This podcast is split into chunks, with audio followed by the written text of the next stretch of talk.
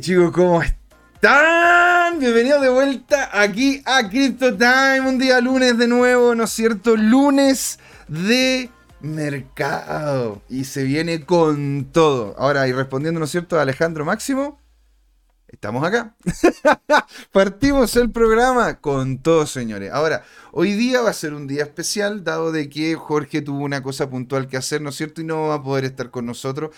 Pero tenemos un invitado que nos va a acompañar las dos horas de conversación. Y aunque el hombre, al parecer, primera vez que aparece en pantalla, así que por favor sean amables con él. Pero la verdad no se va a dar ni cuenta cuándo justamente se van a pasar estas dos horas, ¿sí? Él es un trader que ya lleva su tiempo, ¿no es cierto?, dentro del mundo cripto, conoce las diferentes monedas y tiene también un, un background profesional siendo ingeniero comercial de la Universidad de Chile. Entonces, lo que quería, quería comentarles que hoy día nos levantamos con muy, muy buenas noticias, ¿verdad? Porque porque miremos el mercado, se está más lindo, está muy lindo, está todo verde, se ve verde hasta, hasta el horizonte. Las únicas monedas que sí o que en definitiva están empezando a tener problemas, pero estamos hablando que bajan un 2-3%, sería Cell y sería XRT. Pero a, las demás, ¿no es cierto? Como Filecoin y como Clay, que han bajado un poco, se han mantenido literalmente al mismo precio. Lo que sí, las monedas que hemos estado conversando acá en el programa, como Luna, eh, como Neo, como DOT y como otras, la verdad que han tenido una excelente, excelente rentabilidad. Por poner un ejemplo, solamente en las últimas 24 horas hemos tenido un aumento de que cerca del 15% del valor de Luna. Si usted tenía 100 pesos, ahora va a tener, va a tener 115. Si tiene 100 mil dólares, va a tener 15 mil dólares más dentro. No es malo. Así que, para no darnos más vuelta. Ah, bueno, que, qué bueno, qué bueno que esté el chat movido, señora. Y Alejandro Máximo González nos dice: Saludos, Matt. Saludos, señor. Le mando un gran, gran, gran saludo y un gran abrazo. Después aquí Brian Martínez nos dice: Hola, hola, ¿cómo estás? Qué genial tenerte acá. Y no, muy buenas tardes, señor. Muy buenas tardes, Dodgeman. Qué bueno tenerte acá. Hoy día no vamos a tener FOMO del bueno, ¿no es cierto? Como lo que nos promete por lo general Jorge, pero le vamos a tirar para adelante, lo vamos a pasar bien, vamos a conversar de cripto y nos vamos a entretener, señores. ¿Sí? Les voy entonces a dar la bienvenida aquí a mi co-animador del día de hoy, ¿no es cierto? Acá al señor Max Zurich. ¿Cómo está, señor? Bienvenido. Hola. Oye, José, bueno, muchas gracias por la invitación. Eh, bueno, mi primera vez en pantalla, eh, eh, José me tiró los leones de una. Jorge, Jorge está ocupado, no va a poder, tuvo unas cosas que hacer, así que, bueno, aquí estamos, pues dando la cara a José. Maravilla. Eh, Ahora, partamos, partamos por el inicio, ¿verdad? A ver, cuéntanos un poco, Max, quién eres tú, qué es lo, qué es lo que, en qué momento hizo clic el tema cripto y cómo eso tiene que ver desde el principio casi de la universidad con tu propia persona. Coméntanos un poco grande rago para que la gente te conozca, sepa con quién estamos conversando y dialogando, y después le damos con todo, ¿no es cierto?, con esta primera parte, que es la que hago yo con el PPT. Sí, mira, bueno, eh, a ver, yo, bueno, desde, desde la universidad, yo recuerdo cuando estudiaba, jugaba, de repente me metía a un juego de la bolsa de comercio, eh, era antigua, no sé si está todavía, donde uno podía hacer trading y, y, participar concursando. Eh, pero la verdad es que nunca le puse mucha atención, porque lo veía como un, como un mercado un poco lejano, eh, poco accesible y, bueno, en fin, lo dejé pasar. Pero resulta que el 2017 yo tengo un hermano que es computín, es, ingeniero en software, bien capo. Mm. Eh, me, me, dijo, oye, mira, mira esta cuestión está subiendo. Eh, compra, compra. compra, compra. Claro, que eso. Me, me, dijo, mete plata acá, vaya a ganar, vaya a ganar. Y dije, a ver, ya, pues me metí y me mostró Ethereum. Ah, primero tú tuviste primero contacto con Ethereum antes que con Bitcoin con Ethereum. Mira, a ¿eh? pesar de que yo había escuchado de Bitcoin en la universidad, me acuerdo que costaba como 500 lucas. Eh, y ya había subido bastante, hace muchos años atrás, había subido bastante y yo dije, oye, puta, ¿qué es eso? Bitcoin, qué raro, mm, podría comprar, pero 500 lucas es harto, no, no, sé, ah. ni lo investigué, la verdad. ¿Ya? Lo es pasar lamentablemente. Me faltó el, el, el empujoncito Claro. Uno necesita un empujoncito para meterse bien en las cosas. Bueno. O sea, sobre todo, estamos hablando, estamos hablando de algo que es muy técnico, pues te das cuenta. O sea, claro, me imagino yo. Y, y, es lo que a mí me pasó. Yo me metí, ¿no es cierto?, a este mundo por el mundo de las finanzas. Onda. Yo tenía una, yo tengo un amigo, no tenía, onda. Jorgen siempre le mando yo un gran saludo porque nos ven diferidos, porque claro, allá es otra hora. Pero eh, le mando un gran saludo a Jorgen. Jorgen me, empezó a hablar sobre esta cuestión del BTC por ahí por el 2013, 2014. Y yo la verdad dije, no, esta cuestión es, esta cuestión es un Ponzi. O sea, yo la primera cuestión que dije, ¿no es cierto? Esta es Ponzi, esto no va a ir para ningún lado, ¿me entendés o no? Y, y de a poco lo empezáis a investigar te das cuenta y vas digiriendo. Ahora, yo en un principio también llegué igual que tú, o sea, somos los dos ingenieros comerciales, pues bueno. Los dos llegamos, ¿no es cierto?, por, oye, este puede ser un activo muy interesante, ¿ah?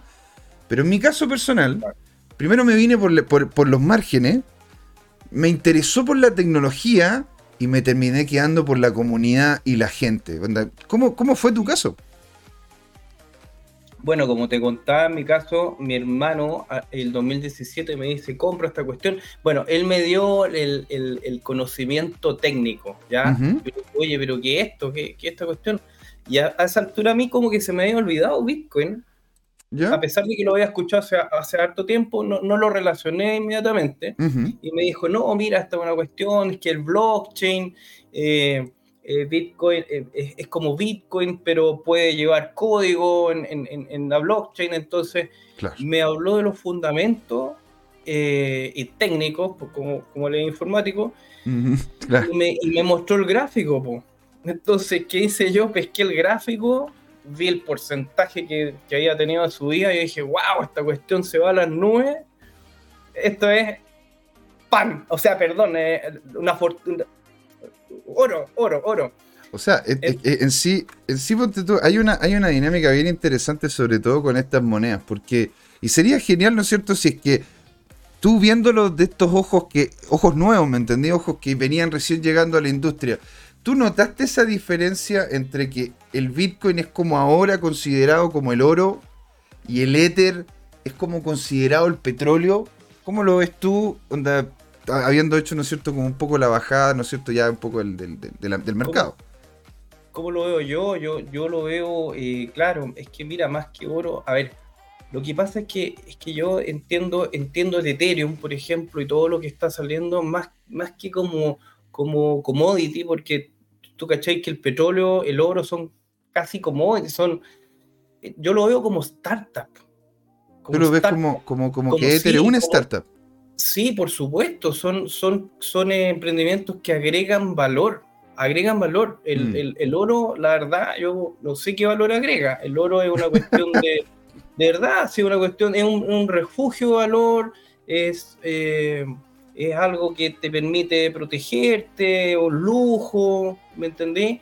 Eh, ahora, por ejemplo, Bitcoin ya en sí yo creo que, claro, es una disrupción, eh, es, es como la base de una startup eh, es, disrupción porque permite en el fondo llevar el dinero físico a eh, conectarlo con la tecnología, que era lo que estaba faltando en, el, mundo tan tecnologizado, ¿cachai?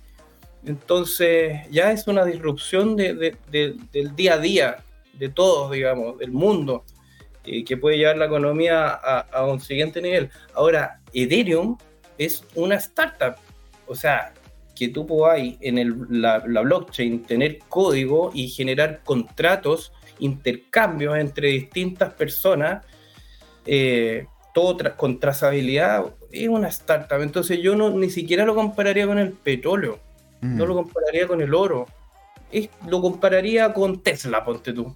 ¿Cachai? Ok, claro, porque Tesla, Tesla está colocando encima de la mesa tecnología disruptiva para poder llegar a, la mayoría de la gente y cambiar lo que sería el concepto, ¿no es cierto?, de la movilidad.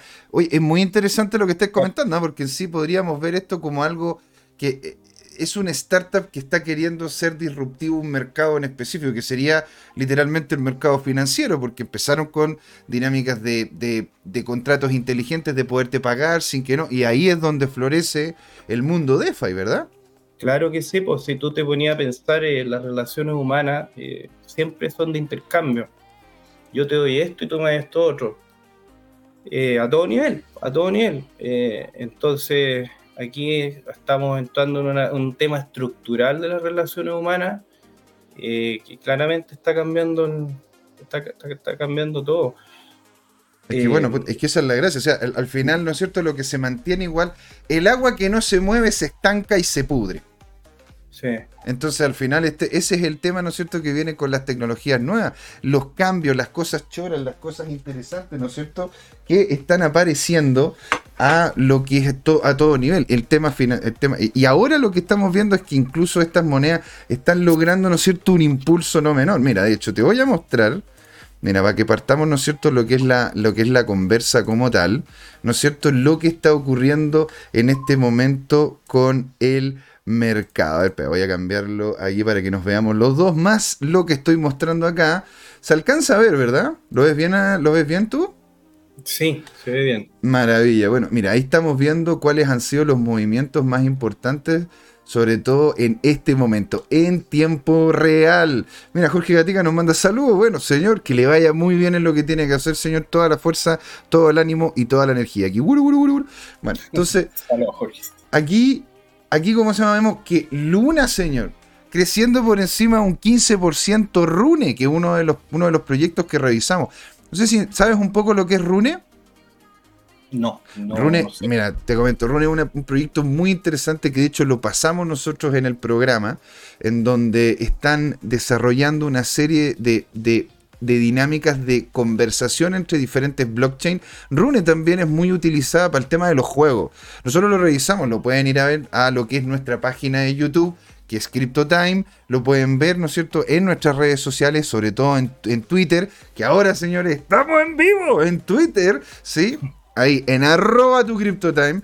Entonces, es, una, es un proyecto muy, muy, muy interesante. Pero vayámonos a los clásicos, ¿sí? Porque en este momento vemos al BTC teniendo esta vela que, hermano, te debo decir, es hermosa, ¿no? Ahora, muchos me dijeron que es una vela que de hecho, al igual que acá, ¿sí? porque es una vela que tiene una conformación relativamente similar, partió de más abajo y que no ha, no ha logrado en este momento, ¿no es cierto?, tener la volumetría, que es lo que se ve acá, muy, una volumetría muy importante. Por lo tanto, puede ser de que siga la inercia de compra, más que nada impulsada por los bots, impulsada, ¿no es cierto?, por el retail y por gente que está viendo que está, que está, que está sobre los 40.000, ¿no es cierto?, lo que es el Bitcoin pero en sí es posible de que vuelva a, parar y empezar a tirarse, ¿no es cierto?, hacia abajo. ¿Tú, tú, cómo, ¿Tú cómo ves el, cómo ves cómo se llama en este momento el BTC y alguna otra moneda en una de esas que tú conozcas que sea interesante de revisar?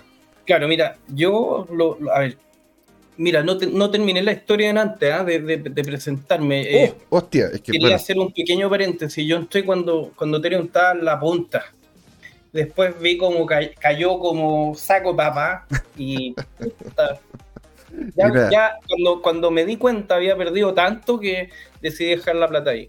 Entonces después, cuando se empezó a recuperar, eh, dije, bueno, voy a empezar a hacer trading, empezó a subir, ¿ah? y empecé, pero empecé a cometer mucho error, entonces yo al final decidí, decidí enfocarme en el largo plazo, ¿ya? Y es lo que les quiero compartir a, las personas que, les interesa tener, ojalá, ganancias en forma consistente, que es súper difícil, es súper difícil, pero eh, en el largo plazo eh, se pueden ver mejor las tendencias. ¿ya? En este caso, yo lo que veo es que, es que Bitcoin está pegando un mechazo al alza, pero puede ser perfectamente para desarmar los, los bots. Porque ah. aquí hay mucho bot, o, claro, de repente, o, quitar eh, stop, stop, loss, ¿cachai? Entonces yo estos, estos, estos mechazos locos a mí no... No te calientan, ¿no? No los pesco, no los pesco, porque al final lo único que uno hace es, confundirse y perder plata en esta, en esta subida. Tú, entonces estás diciendo de que esto es lo que estamos viendo acá, lo que es potente, ¿ah? Oye, Max, es potente lo que está diciendo porque en sí lo que estáis dando a entender es que estamos viviendo en este momento un bull trap como hay bear traps, hay un bull trap en el sentido de que llegan y todos suben, toda la gente coloca, ¿no es cierto?, posiciones a la compra porque ven una volumetría que no es nada menor, ¿no es cierto? Imagínense, en este momento lo estamos viendo este gráfico en cuatro horas. Entonces, tú llegas y tienes esta volumetría que no es menor, que va subiendo, pero después la gente que empieza a comprar va viendo cómo el precio después va a empezar a bajar. Tú ves como una, una curva decreciente en lo que es el valor del BTC, independiente de que hoy día tuviésemos, tuviésemos este desempeño no menor de esta moneda. O sea, tú, tú ves la trayectoria que sigue desde, bueno, desde el del ATH de noviembre del 2021, claro, está en una tendencia bajista, a pesar de que todavía no, no ha pasado los niveles donde tú dices, oye, esta cuestión se va a cero, pero, pero va claramente, o sea, tendió a recuperarse, pero bueno, según, según lo que yo creo, que después les puedo mostrar mi gráfico, que todavía le queda una bajada más. Ahora, eh, este podría ser esta subida, este mechazo al alza que, se dio en cuatro horas, tremendo, podría ser el inicio de una recuperación de precios. Pero como te digo, yo creo que esto hay que, hay que verlo con, eh, considerando el tiempo porque mira, lo que podríamos hacer también, ¿no es cierto?, es de hecho partir con esta presentación, que por lo general la tenemos, ¿no es cierto?, con Jorge. Ahí, a ver, no tiene la mano de Jorge, pero, pero sí le intenté hacer como el símil, ¿no? Para no perder, para no perder la, la tradición. Sí, mira, voy a colocarle acá presentar. A ver, ¿dónde tiene esta cosita? Presentación, perfecto. Y acá lo que nos saldría sería Ah, mira, tengo cómo se llama que revisar una cosa en el PPT, pero en sí, en sí lo que me comentas tú sobre el BTC, ¿por qué dices tú de que podría llegar a bajar un poco más? Mira, es que ahí tendría que mostrarte mi, gráfico. Ah, pero hagamos una, cosa, pues, mira, dejo de presentar, nos vamos al conversatorio y, nos, y, nos comentas ahí lo, lo tuyo. A ver, espérame, déjame abrir acá. Uf.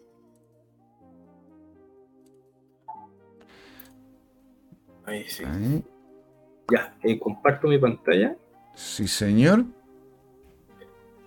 A ver.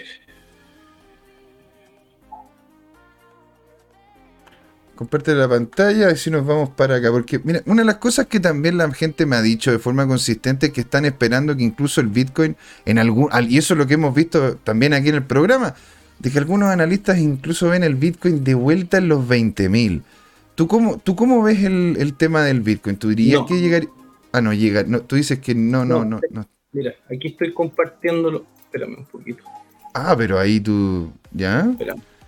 Déjame borrar esto para poder eh, explicar desde el comienzo, ¿ya? Mira, a ver, yo aquí. Este, este, eh, no sé, mira, si yo, si yo cambio acá la pantalla, tú ves el cambio, ¿no?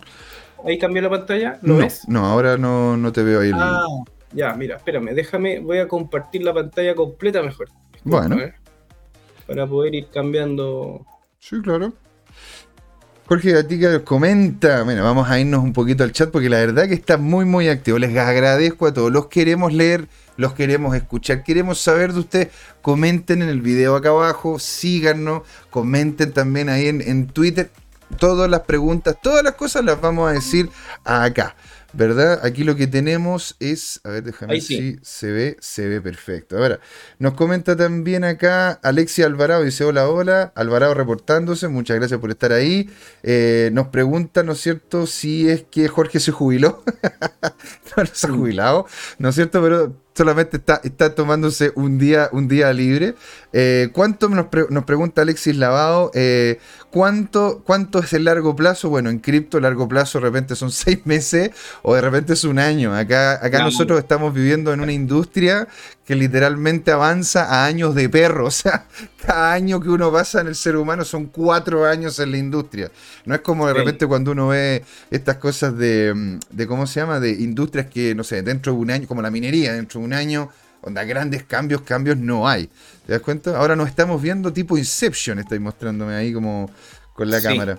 Tomicro nos dice puros pro, claro, porque hay, hay mucho acá. Trading.c dice, hola, soy Klaus. Siempre lo escucho cuando puedo. Para, eh, para Max y para ti, como traders, ¿cómo tomo su entorno familiar el comenzar a vivir de estas perspectivas? Un saludo.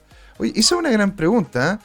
Cuando tú empezaste a hacer trading de esto, bueno, ya, ya, te había, ya habías tenido el primer contacto con tu hermano, ¿verdad? Tu hermano fue el que te, te, te, introdujo, te, te, dio el paso para que pudiese hacer esto. ¿Qué es lo que, ¿Cómo fue para, para tu familia el, impacto de, de que esté invirtiendo en estas cosas locas que nadie entiende? Mira, la verdad, la verdad yo creo que todos en algún momento eh, sentemos eh, un poquito de, rechazo por parte de nuestros círculos más cercanos, porque típico que te dicen, oye, sálete de eso, es una estafa, no, no te metas en esa cuestión, ¿cómo se te ocurre? Eh, y bueno, depende también, perdón, no sé qué pantalla estoy compartiendo, y depende también de los montos que uno invierta, porque si tú invertís poco, ya claro, da lo mismo, pero si invertís harta plata, uff, te empiezan a... O sea, imagínate, yo partí con esta cuestión, yo partí con esta cuestión hace cerca de 10 años, imagínate, empecé a, em, y cuando yo hablaba con esto, porque claro, yo en un inicio no lo hablé con la familia, porque en realidad mi familia no entiende mucho sobre el tema de inversiones, yo manejo estas cosas pero son para, a, largo, eh, en, sí para mi familia yo estoy haciendo, no sé, magia negra, yo saco plata debajo del colchón.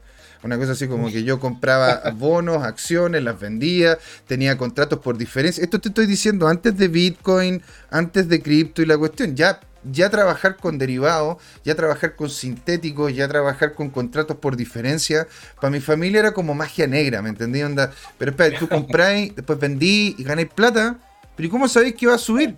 Bueno, porque investigo, hombre. Entonces ahí empieza como. Entonces empecé primero con los amigos. Empecé a comentarles: mira, ¿sabes qué? Estoy viendo esta cuestión.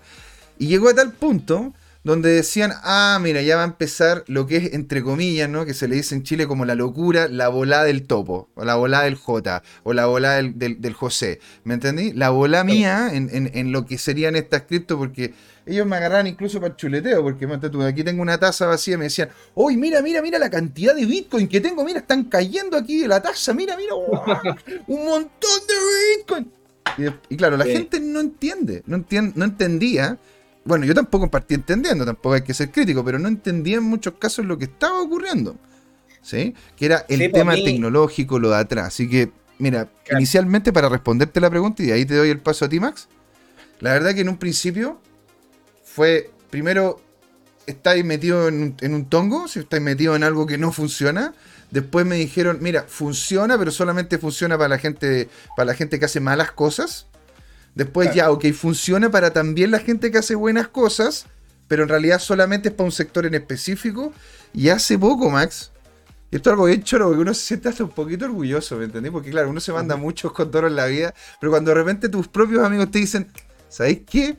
Tendría que haberte hecho caso, güey. Tendría que haber comprado unos BTC, aunque sea uno, aunque sea uno. Y ahí yo, uno se siente, se siente muy, muy, muy bien. Ahora, mi familia sigue sin entender, ¿para qué te voy a decir, no es cierto, Klaus? Mi familia sigue sin entender, sigue pensando que yo hago magia negra y que hago plata, ¿no es cierto?, eh, por, por cosas raras de mi computador. Entonces, eso, eso fue mi. Eso fue mi experiencia. ¿Cómo, ¿Cómo fue la de tuya, Max? Sí, mira, en mi caso yo tengo dos amigos que son unos de mis mejores amigos, que son ex compañeros de universidad, y estos cabros eh, trabajan en, en trading pero pucha, en, el, uno trabaja en el Santander, no da los nombres, por supuesto, no, otro trabaja en BTG y tienen cargos súper altos, súper altos. Y al día de hoy, uno de ellos me dice, oye, salte de eso, vaya a perder todo. Y otro, otro igual como que me presta un poquito oído, pero, pero hasta ahí no va. Mm. En, mm. esos círculos, en los círculos tradicionales, y donde, bueno, ellos mueven la plata de los bancos, mueven millones de dólares y swap y cosas. Yo no cacho tanto eso, pero, pero es, en esos círculos todavía he visto con resquemor Bitcoin y todo esto de las criptomonedas.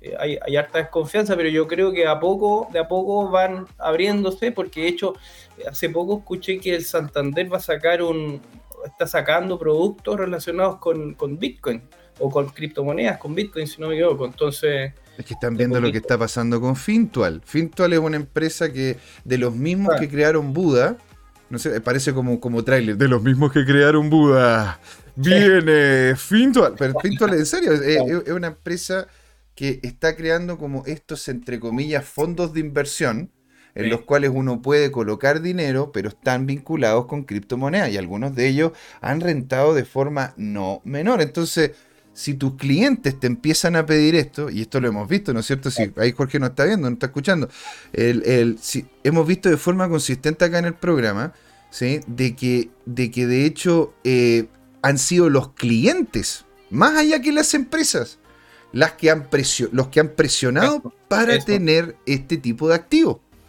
Claro, así es finalmente como obligan a los... O sea, en realidad eso pasa a todo nivel. Por los supermercados cuando yo recuerdo que hace un tiempo atrás eh, un supermercado decidió no vender un tipo de producto, no sé, pollo, ponte tú, porque se enojó con, el, con, la, con la empresa de pollo y la gente reclamó tanto que tuvieron que agregar el producto nuevo. Claro. Y así es, pues los clientes son los que tiran la, demanda en el fondo. O sea, es que en realidad eso, es, pues, lo mismo está pasando mm. con JP Morgan, está pasando con, el, con, con Bank of America, está pasando con grandes instituciones. Bueno, hay que, que, vamos a decir de, de, Goldman Sachs, que tanto se involucró en el tema cripto que literalmente se juntó con Coinbase para terminar armando lo que es Circle. Y Circle es, como se llama, los que, tiene, los que tienen el USDC, que es una de las monedas que yo creo mucho más que el Que es otra manera. Si es que tienen alguna duda, que, que, me la han consultado, ¿por qué no me gusta tanto el USDT y prefiero el DAI o el USDC o el UST? Que hay una serie de otras estables que se pueden utilizar. Pueden irlo a ver, ¿no es cierto?, también a nuestro canal de YouTube, donde estuvimos hablando en extenso sobre lo que son las estables y sus implicancias también dentro de lo que es este mundo. Entonces, ahora, Max, estamos viendo tu pantalla, estamos viendo el gráfico del BTC ¿Se ve? Ya. Sí, señor. Oye, a propósito de, de stablecoins, también está Akala, que es una parachain de Polkadot. Así es. También esa eh, puede, que se dispare. Está está súper barata. O sea, igual ha tenido una subida importante en estos últimos días, pero salió hace dos, tres meses, así que, pucha, tiene mucho futuro. Oye, qué interesante. ¿eh? De Polkadot. Bueno, mira, acá está eh, bueno, el gráfico de Bitcoin. yo yo ocupo este, este gráfico de Bitstamp para hacer el, análisis de largo plazo. ¿ya? es que el, que tiene más tiempo, el que tiene más tiempo hacia atrás. El usuario que preguntaba a largo plazo, bueno, desde el 2011, para ser preciso.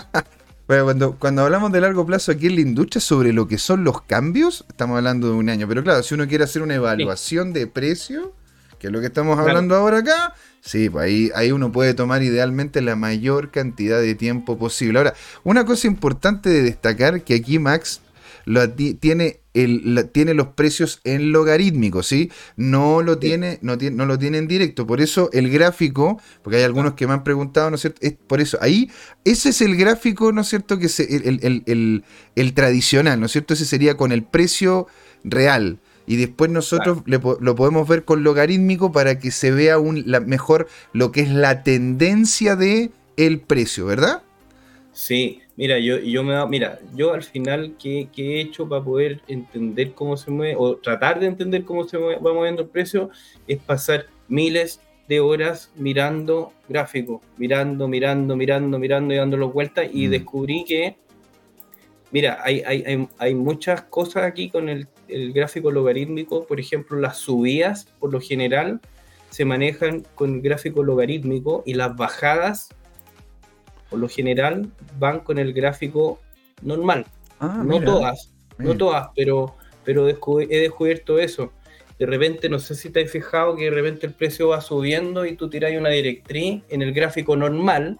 Mm y tú, y tú decís, y tú, tú crees que va a llegar a esa directriz para rebotar, pero resulta que rebotó más arriba antes de llegar, antes de tocar esa línea, entonces bueno, te va a ir logarítmico, claro, tocó el, logarítmico. Y en las bajadas al revés, o sea, si tú tiráis el logarítmico, una, una bajada eh, tiende a subir un poquito más antes de seguir bajando. Entonces ahí tú sacas el logarítmico y te vas a dar cuenta, bueno, esas son cosas que uno se va dando cuenta cuando miráis los gráficos miles de horas. Y bueno, claro, o sea, es que, es que al final uno. Yo lo que le decía a Jorge el otro día, le decía, uno.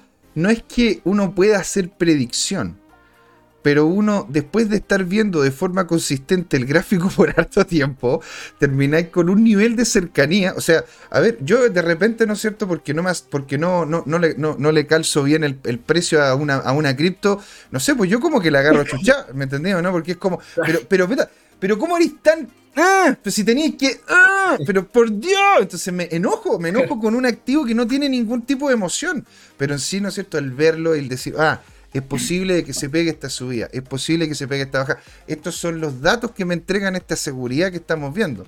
Ahora, oye, dime. Perdón, déjame hacer un paréntesis, sí, ah, porque mira, en el análisis técnico siempre hay que considerar tres dimensiones para poder tratar de, aumentar las probabilidades de, como tú dices, predicción, que es súper difícil, o por último, entendimiento del tema.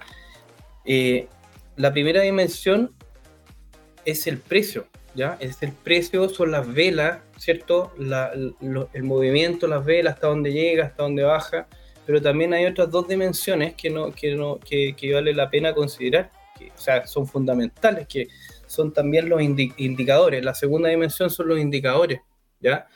Eh, cada, cada dimensión tiene sus ventajas y sus desventajas. Eh, bueno, la tercera dimensión sería eh, perdón, la, segunda dimensión es el tiempo. ¿ya? La tercera dimensión ya sería el volumen. El volumen. Si tú, tú como ingeniero comercial vas a entender que, eh, por ejemplo, existe la curva oferta y demanda. ¿ya? Esa sería la primera dimensión, una foto puntual del, eh, punto de equilibrio donde se genera el intercambio de dos bienes. Mm. Esa es la primera dimensión. Después viene la segunda dimensión que es el tiempo. Entonces tú ese, esa foto, tú la tiráis para el lado y vas viendo cómo se van moviendo los puntos de equilibrio. Y la tercera dimensión ya es el volumen, que es la cantidad de transacciones que se realizan. ¿Y por, qué, es importante el volumen? Porque, eh, eh, eh, a ver, porque tú tenés que considerar que son las tres dimensiones. Una, una te vincula el, el precio con la cantidad. ¿cierto? Otro te vincula el precio con el tiempo, pero con el volumen tú vinculas la cantidad con el tiempo. Tú vas mm. viendo cómo se da, cuántos, cuántas transacciones se van generando en el tiempo, si eso es lo importante, porque tú vas viendo, tú vas viendo, eh, por ejemplo, si, si va subiendo y va aumentando el volumen, uno puede ir viendo que va aumentando la cantidad de transacciones que, y los institucionales por ejemplo, la, gente con mucha, mucha plata, muchos fondos, ellos no pueden ocultar fácilmente sus movimientos. Eh, si tú vayas a mover, tenés, no sé, 500 millones de dólares y los queréis meter en criptomonedas, o sea, va a ser súper difícil que no se note tu, tu, tu, compra, por ejemplo. Entonces, ¿qué pasa? Que, que, eh, si, si, empiezan a haber compras, tú tenés que hacer, o sea, como si todo fuera una ballena gigantesca, tienes que hacer compras, muchas compras, y, y eso, ¿cómo se va a ver? Se, va a ver en el volumen. No necesariamente en que aumente el precio, pero sí en el volumen, porque se va a ver un, velas grandes de volumen. ¿Me entiendes? Ahora, ¿qué pasa con esta dinámica que hemos conversado también con Jorge anteriormente, en donde hemos visto que muchos institucionales están comprando, pero están comprando tipo OTC, es decir, ir directamente al exchange, ir directamente a la casa de cambio, y colocan encima de la mesa, mira, tengo los 40 mil dólares que, que vale el Bitcoin y ellos le pasan un, un, ah, un, BTC. Eso no aparece en lo que es en sí los volúmenes transados, porque... Claro, justamente. Entonces, ¿cómo, puedes tú, me entiendes, el, el poder decir, oye, mira, e, e, estamos, estamos viviendo por detrás de la cortina, ¿me entendís? Se está moviendo un montón de gente comprando y vendiendo, pero entre comillas, este espectáculo, que es lo que se ve, lo que se ve para afuera, que están ahí en el escenario, eh, eh, el volumen se ve relativamente pequeño en comparación a, las compras que, vemos de forma consistente. Entonces, ¿cómo uno puede sopesar eso? ¿Y cómo es que tú ves el, el tema del volumen, ¿sí? Sin que implique estas compras importantes por detrás. Claro, mira, por ejemplo, acá yo tengo varios, varias pestañas abiertas, si te fijas, con distintos exchanges, justamente por eso, porque el volumen en las criptomonedas es súper engañoso y es, y es eh, sesgado también, porque, por ejemplo, aquí tú, tú estoy en el gráfico de Bit, Bitstamp, ¿cierto? Que te muestra un volumen acá, pucha, súper bajo, casi, casi insignificante. Si tú tiras, por ejemplo, una, una línea, una línea horizontal, mira el, nivel de volumen, pues, está súper bajo. Es claro. Está a niveles de 2016. Pero si tú te vas, por ejemplo, a, a, Binance, es totalmente distinto el volumen. Bueno, aquí, aquí el gráfico empieza en el 2017, ¿ya? Pero el volumen, es el comportamiento del volumen es totalmente distinto. Entonces, ese es el problema que hay con el, con el volumen en las criptomonedas, que no está centralizado. Exacto. Sí, es que bueno, uno puede literalmente transarlo donde uno quiera. Uno puede transarlo por local Bitcoin aquí en Latinoamérica, por exchange que son exchange tradicionales, que están, que están legalmente situados, que tienen una, persona jurídica, etcétera. O puedes incluso irte y a un exchange descentralizado, a un DEX, ¿no es cierto? Que hemos visto que muchos de los que están basados en Tron funcionan muy bien. Lo, lo hablamos también en el programa. Y ahí tú puedes hacer intercambio totalmente libre y sin ningún tipo de tapujo, ¿te das cuenta? Ahora, entonces, ¿cómo, cómo, cómo, ves tú el tema del volumen con los institucionales? Porque tú, entonces, para tomar la decisión de compra, ¿ves solamente el gráfico o revisas las compras que han hecho también estos institucionales grandes y cómo lo ves tú? No, yo, mira, yo, lo, me voy moviendo por todos los gráficos y acá, por ejemplo, tengo un... Es que voy comparando gráficos, mira, acá, por ejemplo, tengo. Espérate, voy a eliminar los dibujos. Este, este, otro, otro gráfico, otra pestaña donde tú puedes ver el. Eh, esto está en TradingView. Eh, el, el, el Crypto Total Market, excluyendo BTC. Entonces aquí tú, por ejemplo, puedes ver Puedes ver cómo se mueve el mercado y aquí al parecer centraliza el volumen del, del, del mercado total. ¿Me entiendes? Excluyendo BTC. Entonces aquí uno igual puede guiarse por cómo va subiendo, cómo va creciendo el volumen. ¿Y por qué excluía el BTC? Porque tú contras que el BTC es como otro animal. Ajá. El BTC es otro animal, es otra, es, otra, es otro tipo de cripto. Es, que el gráfico lo excluye, yo, yo, yo estaba buscando un gráfico que incluya el, mercado total, pero no lo he encontrado. Ah, okay, Para poder justamente ver un, como un consolidado del volumen, pero no lo he encontrado. No sé por qué no, no está, quizá, quizá está, no lo encontró, pero. Pero, es súper interesante que incluso viéndolo así, bueno, lo estamos viendo en logaritmo, ¿verdad? El logarítmico, ¿sí? ¿Estoy equivocado? Sí, eso es el, el, tradicional. Si lo colocas en logarítmico, te das cuenta de que en sí, aún así, el mercado completo, excluyendo al BTC, tiene una tendencia al alza o tiene una, una, una, una, una ¿cómo puedo decir? Un, canal alcista. Ah, bueno, mira, lo tenía, más que dibujado. Está bien, perfecto, ¿viste? Ahora, esa última parte, claro, se ha ido estancando. Bueno, tenemos que tomar en cuenta, ¿no es cierto?, el, cisne negro que fue que fue el que fue el tema allá en Ucrania y una serie de otras cosas más.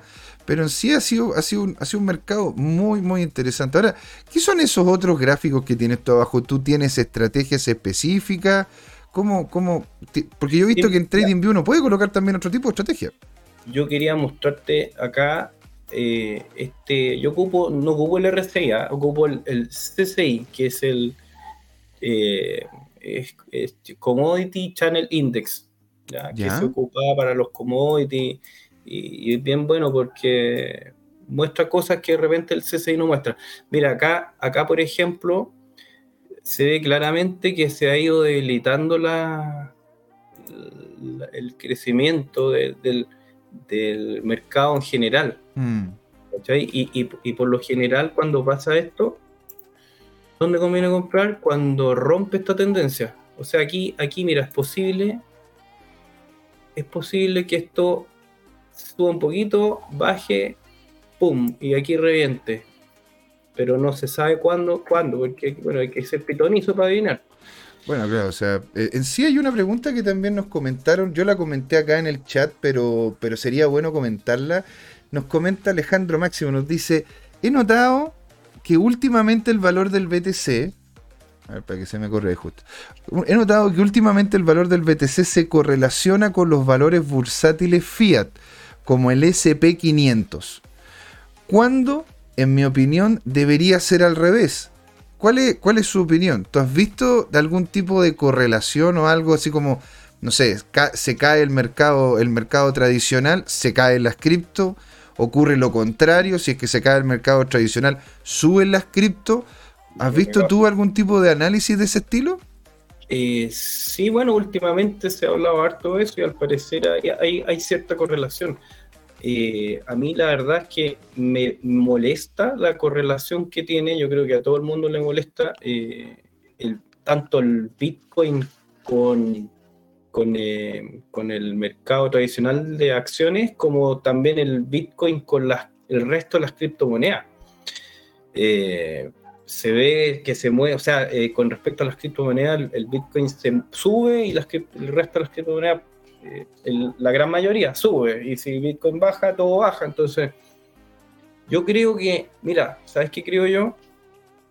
Y aquí también, mira, yo tengo, tengo otro gráfico, ¿ah? te, voy, a mostrar un, canal aquí, curvo, que, que es, o sea, esto lo, saqué o sea, de hecho, ojo, ¿ah? ojo, eh, hemos visto, hemos visto anteriormente, y, y, lo pueden encontrar en arroba tu en, en Twitter, de que hay algunos analistas que toman estas asíntotas curvas para dar cuenta, ¿no es cierto?, del movimiento a mediano o largo plazo si es que sigue esta tendencia. Y lo que colocas ahí tú, de hecho yo ya lo he visto en más de algún, más de algún análisis, lo encuentro muy muy interesante. Yo no soy de ocupar líneas curvas, pero ese soy yo. ¿Sí? Yo prefiero ponte tú lo que son las la FIO con, con, con, con, recta o utilizo, ¿no es cierto?, los canales, pero he visto analistas los cuales más de alguno le ha pegado el palo al gato. Uno de ellos, ¿no es cierto?, es nuestro reconocido Plan B, que le hemos hablado en más de alguna ocasión. Claro, la verdad es que esto no tiene ningún, ninguna, no, no te permite predecir nada, no te permite predecir nada, pero sí te muestra el, el, que va creciendo a tasas decrecientes. Y bueno, ¿qué pasa? Que han entrado mucho institucional, han, estado entrando grandes capitales a Bitcoin, lo que va haciendo tarde o temprano de que la volatilidad tienda a disminuir. Anteriormente, en ciclos mm. anteriores, hemos, hemos tenido caídas del, por ejemplo, acá, mira, del 86%, Después, algo me acuerdo de esa caída. No, no, tengo muy buenos recuerdos, como que en ese entonces, en ese entonces me bajé una botella de pisco solo por, por, por, por temas, emocionales. Porque una, dolió. te diría que, varias, porque esta caída duró como dos años. Tres o sea, imagínate, bueno, es que tomo poco yo, me lo fui tomando durante el año, una, lo fui tomando por gotero. Ah, bueno, el riego por goteo. Como el riego por goteo. Pero mira. ¿eh? Claro. Sí, pues, entonces mira, aquí hay caídas del 88%, después otra caída del 85%. ¿Y qué, podemos esperar ahora? Eh, tuvimos una caída, tuvimos dos caídas, o sea, tuvimos una caída del 59% y ahora hay una segunda caída que ya va en el 47, 50% aprox. Eh, entonces, a ver, eh, volviendo al tema que estábamos hablando, cuando yo creo que se va a desacoplar el Bitcoin de las acciones, el Bitcoin del resto de las criptomonedas, cuando Bitcoin alcance su, su, punto de equilibrio, por llamarlo de alguna forma.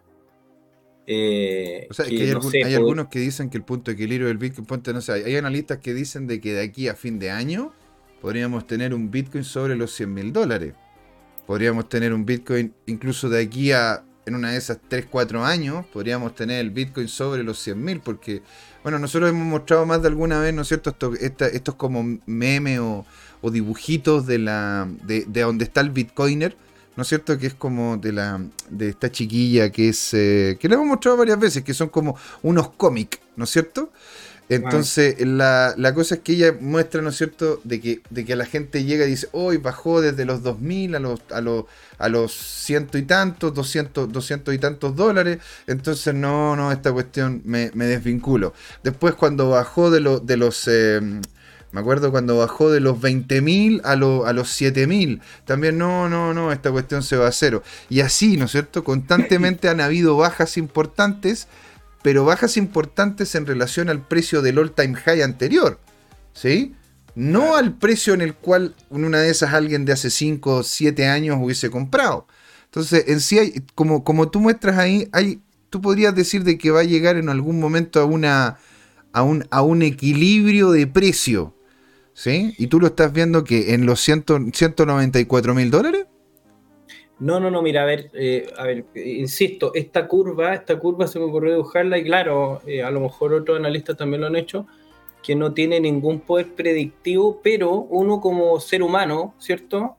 Tiene que tener algún tipo de, no sé, pues de, de, límites, digamos. Entonces, bueno, de, base, de base de análisis. Claro, yo para, para mí esta línea, para mí tiene sentido.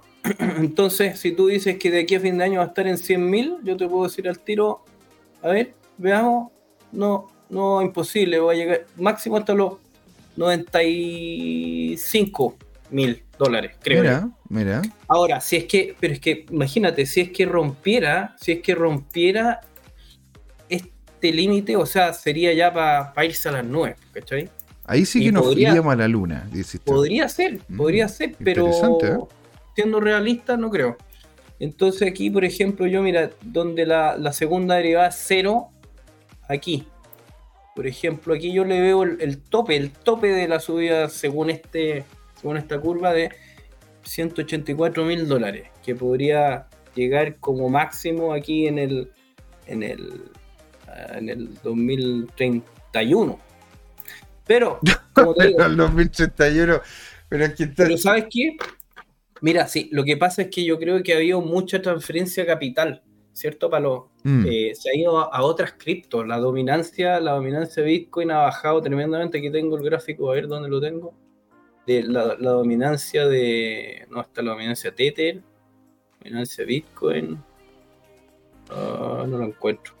Mira, aquí, aquí, nos están comentando también en el chat. A ver, vamos a ir un poco al chat para, para, que, para que conversemos con ellos, ¿no es cierto? Goro 2030 nos comenta, eh, en TradingView el mercado total se llama entre comillas, total, bajo la pestaña cripto. ¿Y cómo se llama? Sale 1.8 trillones en este momento.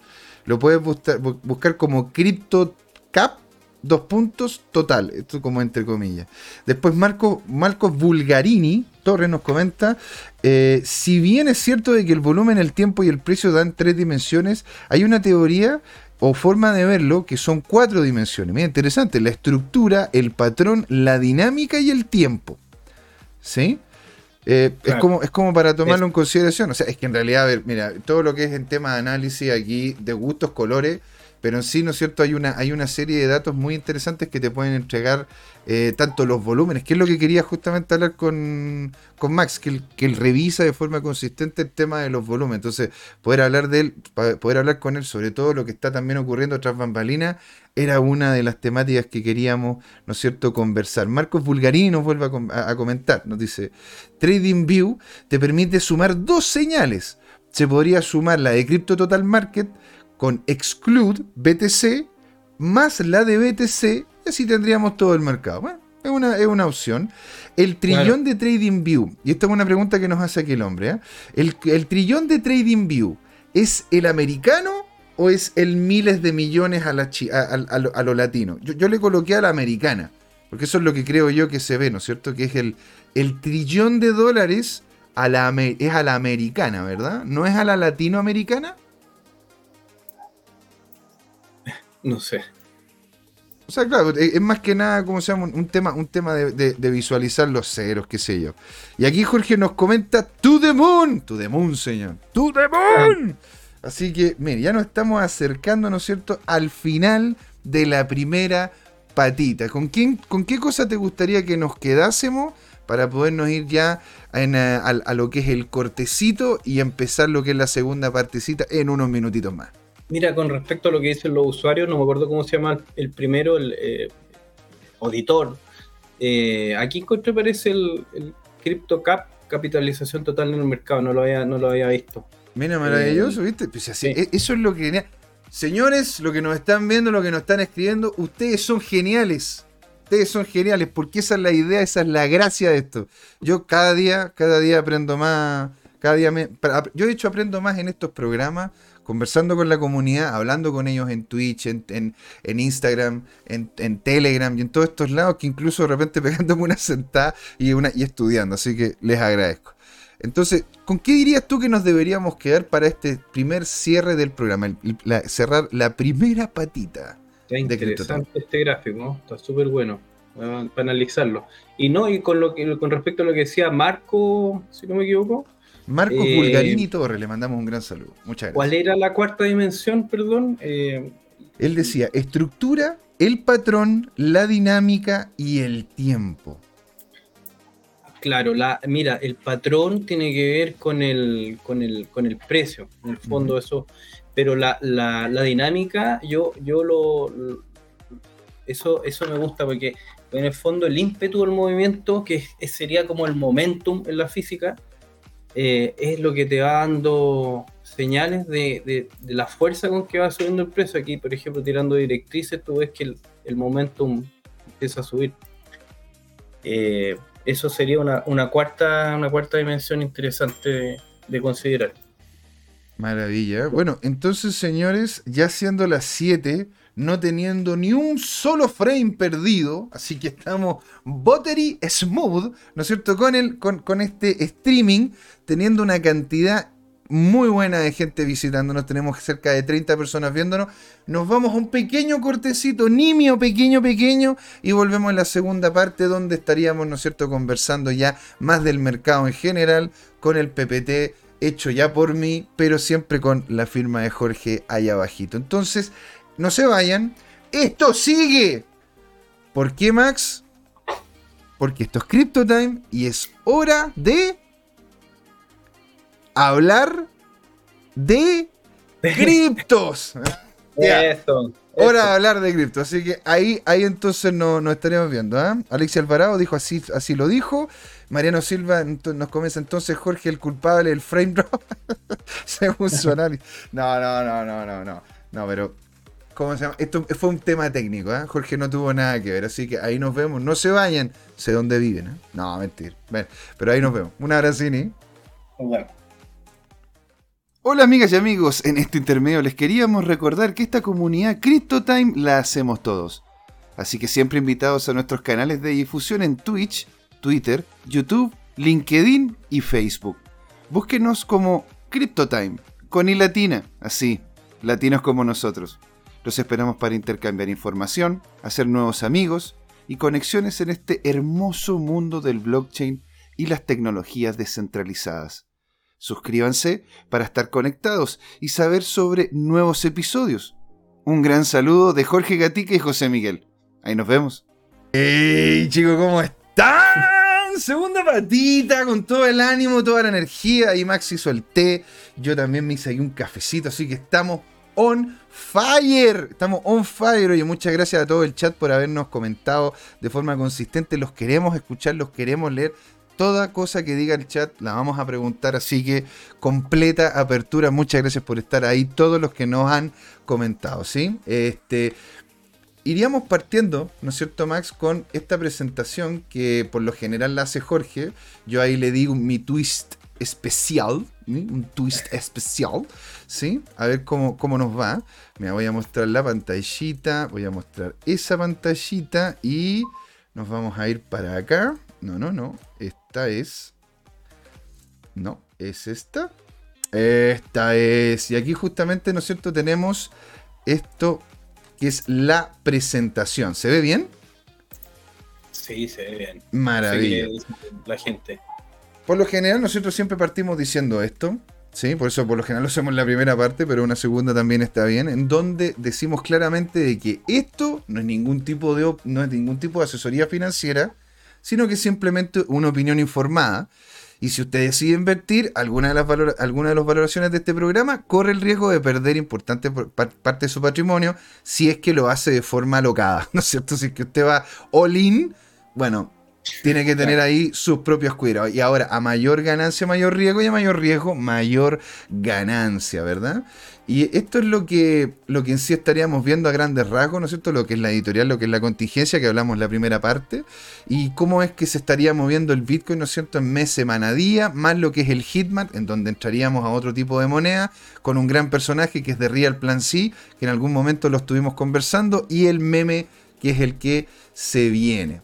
¿Sí? Bueno, esto es lo que sería a grandes rasgos lo que es el movimiento. Eh, esto lo estamos viendo en periodos de una hora ¿sí? No, perdón. Sí, perdón, una hora en el tiempo y hemos visto cómo se ha ido moviendo y lateralizando lo que ha sido el precio del BTC dentro de este mes. Ahora, hemos tenido, hemos tenido muy buenos precios pero la verdad que se ha mantenido. Si es que lo vemos de forma, de esta manera, sin tener el gráfico logarítmico y sin tener, sin tener ¿no es cierto?, las líneas asintotales que nos mostró, ¿no es cierto?, Max, vemos que hay como una especie de, hay como una especie de, de, rango acá que se, está, se ha ido moviendo el BTC de forma consistente. Esto ahora último se pegó esta gran subida que es la que justamente revisamos con Max. ¿sí? Ahora nos vamos a centrar en lo que es la semana. Y ahora, tú Max, ¿qué es lo que opinas de esta, de esta dinámica en donde se pegó una gran subida, lateralizó y después se pegó una baja? Lo que nosotros acá en CryptoTime amablemente, cariñosamente, le decimos el Bart Simpson. ¿Por qué, ¿Por qué se mandó la cabeza del Bart Simpson allí? ¿Cómo lo, ve, cómo lo ves tú? Eh, claro, mira, ¿por qué? No, no te puedo responder eso, pero pero yo, a ver, pucha, es que, es que yo te puedo mostrar siempre los gráficos. Eh, aquí había una, una directriz bajista.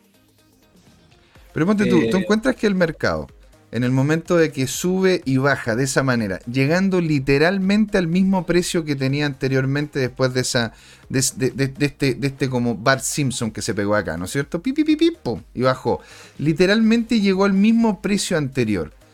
Tú cuando ves esto en el mercado, ¿cómo, cómo, lo, ¿cómo lo digieres? ¿Qué es lo que dirías tú que habría, habría ocurrido en el mercado en ese momento? Digo yo, para poder en una de esas prever un Bar Simpson posiblemente en esta zona. ¿Qué es lo que, ves, qué es lo que ves tú cuando el mercado se comporta de esta manera?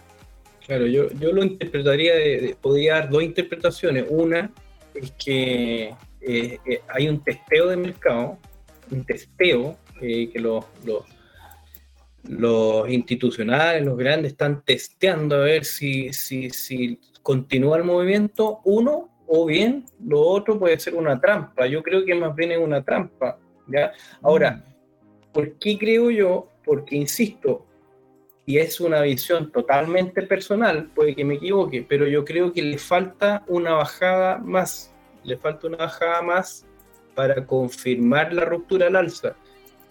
Entonces yo creo que estos son trampas. Para mí. Para otra persona puede ser testeos de mercado, los grandes están testeando a ver si sigue el, movimiento al alza. Para mí son trampas. Claro, o sea, eh, eh, muchas veces de repente los, grandes, los grandes inversionistas hacen compras muy importantes para que el precio suba, ¿no es cierto? Porque eso al final hay que tomar en cuenta de que gran parte de las transacciones que se realizan en este mundo, ya sea el mundo financiero tradicional como en este mundo nuevo que es el de las cripto, son basadas en bots. Y los bots tienen cierto, ciertos enganches, como ciertos botones, ¿no es cierto? Que en el momento de que se apretan, o, ciertas dinámicas que en el momento que se, que se, que, se desencadenan, ¿sí? terminan generando, ¿no es cierto?, estas dinámicas alcistas locas o de repente lateralizaciones y bajas muy potentes. Entonces, hay que tener mucho cuidado, ¿no es cierto?, cuando uno ve de repente crecimientos logarítmicos, poderlos aprovechar. O sea, si sube y tú estás, y tú estás comprado, genial, pues maravilloso, qué mejor, ¿no es cierto?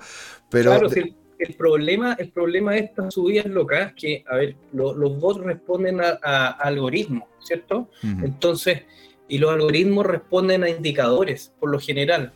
Mm. Eh, entonces, eh, a menos que sea un bot con inteligencia artificial que vea los niveles de precio, las líneas, las tendencias, pero eso ya son, yo creo que son bots avanzados.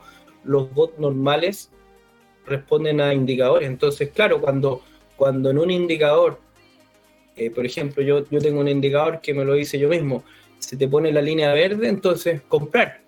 Listo, mm. el bot compra y todos empiezan a comprar, a comprar, a comprar, y después empieza a bajar.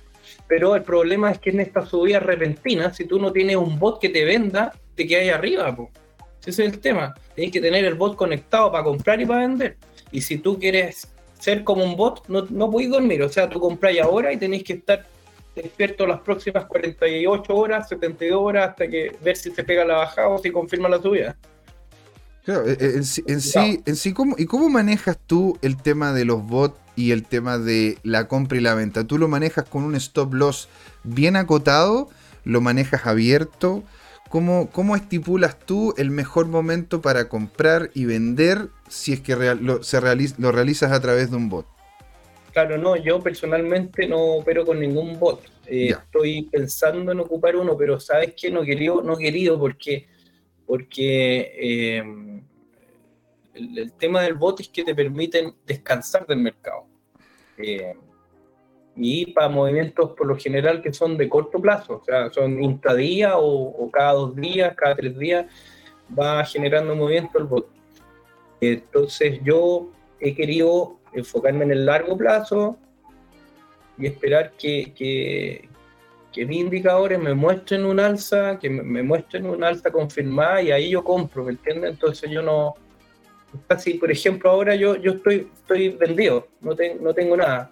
Ah, sí, tengo, tengo unos, unas, unas, unas, unas glimmers en stake, pero lo que no puedo sacar del stake, lo que, lo que, lo que tengo, o sea, tengo como la mitad del capital afuera, digamos. Mira, interesante. Ahora, aquí nos comentan. no, no Claro. Ahora, mira, aquí nos comenta, ¿no es cierto? Eh, Alejandro Máximo nos dice: ¿Qué opinión hay del bot de KuCoin? Mira, yo no, yo no he trabajado, ¿no es cierto?, con el bot de KuCoin como tal. Yo, de hecho, tengo bots personales que manejan algunas cuentas que tengo en KuCoin. Pero en sí, el bot de, un exchange que yo personalmente encuentro que mejor funciona, que es el más fácil de trabajar, que es completamente gratuito y Ahora, el problema es que no está vinculado con el precio spot, el precio ahora, sino con el tema del precio futuro, es el de Binance. Nosotros, de hecho, aquí en el programa hablamos sobre el bot de Binance, cómo es que se utilizaba y cómo es que uno puede colocar posiciones a mediano o largo plazo dentro de esta dinámica de futuro en donde se van comprando y vendiendo dependiendo a que lleguen a unas cotas que nosotros, le, que nosotros les, los podemos configurar. ¿sí? Eso, eso es una de las cosas las cuales lo encontramos, yo personalmente lo encuentro muy interesante el bot de Binance. El de KuCoin yo no lo manejo. ¿sí? Para, para, poder ser completamente claro, yo manejo mis cuentas en KuCoin, pero con otro tipo de bot. ¿sí? Y si tú quisieses crear un bot o quisieses utilizar un bot, Max, ¿cuál, cuál, sería, cuál sería el que, estaría, el, el, que a ti te gustaría o el que has visto o el que podrías llegar a utilizar? Mira, eh, la verdad es que yo, si es que recomendara algo, tendría que haberlo probado. Eh, hay un bot que hablaron la otra vez acá unos chicos de Bulls and Bears. Bulls. Ah, ese se llama el Crypto Trading Bot, que es, claro, de Bulls, Bulls and Bears. Claro, y no lo he probado, no lo he probado, me gustaría probarlo, eh, pero no lo puedo recomendar tampoco, pues si no, no, sé. Sí, claro, bueno, pero está bien, o sea, eh, hay que, hay que ser honesto en ese sentido, ¿no es cierto? Y bueno, aquí nos vamos también a dedicar a lo que es el tema del día. Yo aquí ya lo saqué ya por lo saqué ya por cada 15 minutos y esto es el día como tal. Ahora, vimos, como anteriormente lo estuvimos también mostrando en el gráfico, estas dos grandes volúmenes compradores, pero después todo se desploma. ¿Tú dirías entonces de que está perdiendo, ¿no es cierto?, cierto nivel hoy día de, de aceleración, de inercia en lo que es el precio, como para ahora en este momento decir, ¿sabes qué? Sobre todo la gente que maneja sus bitcoins comprando y vendiendo, no es que los guarda en largo plazo, ¿tú dirías que es un buen momento para hacer una liquidación o es posible de que vuelva otro impulso comprador? Está en el gráfico 15 minutos. El gráfico de 15 minutos y lo estoy mostrando de, lo estoy mostrando dentro de lo que es el día de hoy. Claro, mira, a mí 15 minutos todavía no me muestra que haya que vender. Ya. Por lo menos mi indicador. 30 eh, minutos tampoco. Ok. Una hora. Uy, que se, me, se me cambian lento las pantallas. Pero no, así ahora ya no, no me muestra que vender. Buenísimo. O sea, desde tu punto de vista, en este momento todavía habría cierto nivel de inercia como para poder, ¿no es cierto?, desarrollarse más adelante. Ahora, si lo vemos aquí en, en, en, eh, en de 15 minutos, tenemos los, los, tres soldados, los cuatro soldados, los cuatro soldados verdes, tenemos uno rojo, cuatro soldados verdes más, y aquí empezó, ¿no es cierto?, entre comillas, el diálogo en el mercado. Empezó, empezó la gente a decir, a ver, bueno, llegamos acá, yo no creo que este, no, no, creo que llegue a este precio, bajó un poco, hay otros que dijeron, sí, sí, va a terminar yendo más arriba, y hasta ahora estamos viendo esta escalerita. Ahora, como hemos visto también anteriormente, a veces el peso, el, el, el precio del Bitcoin sube en escalera y baja en ascensor. ¿Sí? Así que hay que tener cuidado y por eso mismo, si es que usted está teniendo, si usted compra y vende, y no es que compre para retener, no es un holder, no es un maximalista, sino que compra y vende, en este momento sería bueno ver la liquidación de, hasta cierto punto de sus capitales, estar líquido en caso de que llegue a bajar para volver a tomar desde un punto anterior un punto más abajo, que incluso podría ser aquí alrededor de los 40.000 nuevamente. ¿Sí? Alrededor de los 40.000 nuevamente, porque ahí podría tomar una vuelta al alza, ¿sí? Porque el precio también tiene que descansar, hombre. O sea, imagínate alguien trotando, alguien trotando por, por, por 4 o 5 horas, al final tiene que descansar, ¿no? Tiene que parar un poco, retomar energía, pensar de nuevo y volverse a tirar hacia arriba.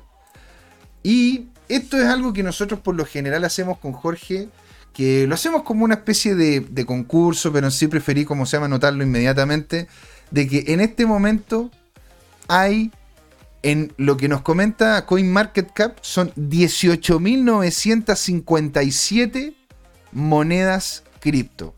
Y lo que nos dice CoinGecko son que son 13.634. A ver, yo quiero, preguntar, yo quiero preguntarte a ti, Max.